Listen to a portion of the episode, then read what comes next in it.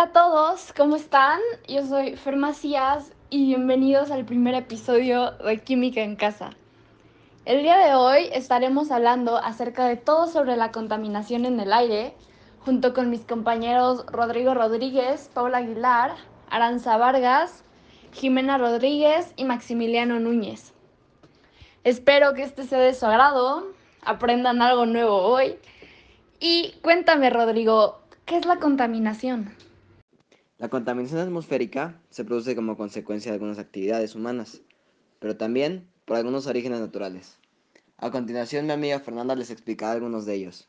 Bueno, como ya nos comentó un tipo de contaminación mi compañero Rodrigo, otro de estos pueden ser las humanas, la contaminación humana, que como bien se oye, o como bien dice la palabra, es las que causa el hombre, las que causamos nosotros que podríamos evitar que bueno, pues estas pueden ser fuentes térmicas, industrias, cementeras, refinerías, motores, entre muchos otros.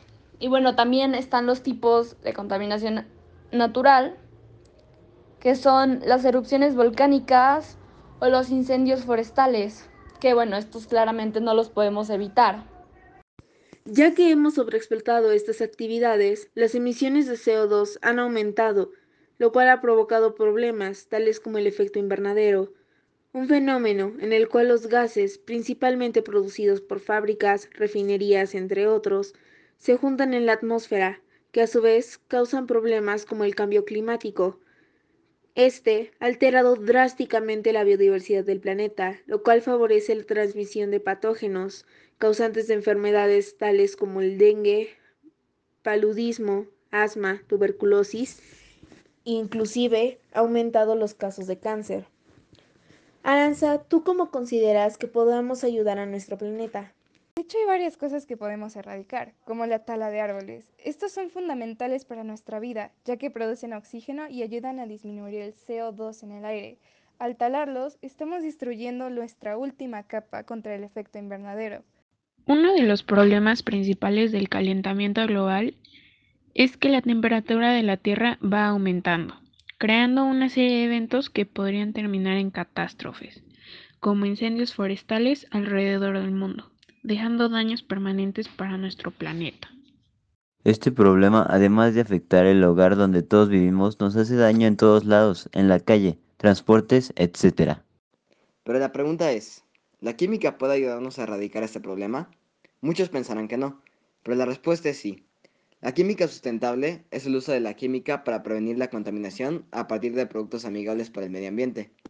Bueno, pues como nos comenta mi compañero Rodrigo, aparte de nosotros como seres humanos que podamos combatir o disminuir la contaminación atmosférica, obviamente la química también puede ayudar mucho. En estos tiempos, como la ciencia está muy avanzada, la química nos podría ayudar en infinidad de cosas para combatir este. Entre ellas podríamos introducir nuevas tecnologías para poder erradicar este problema y no acabar tan pronto con nuestro planeta. ¿Cómo podemos reducir nuestras emisiones de CO2?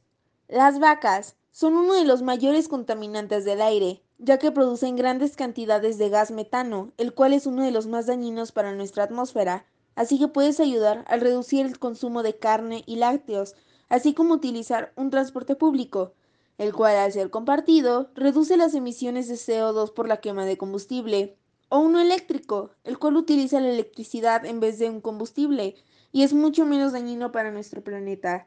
Aranza, ¿qué otras medidas podemos tomar para ayudar? Una cosa que se puede realizar para reducir esto es no quemar basura y en cambio reciclar esta. Hay que elegir pintura que no sea tóxica y se deben disminuir los plásticos. Gracias por escuchar este pequeño podcast. Espero te hayas informado sobre la contaminación del aire y recuerda siempre cuidar nuestro planeta, ya que solo tenemos uno.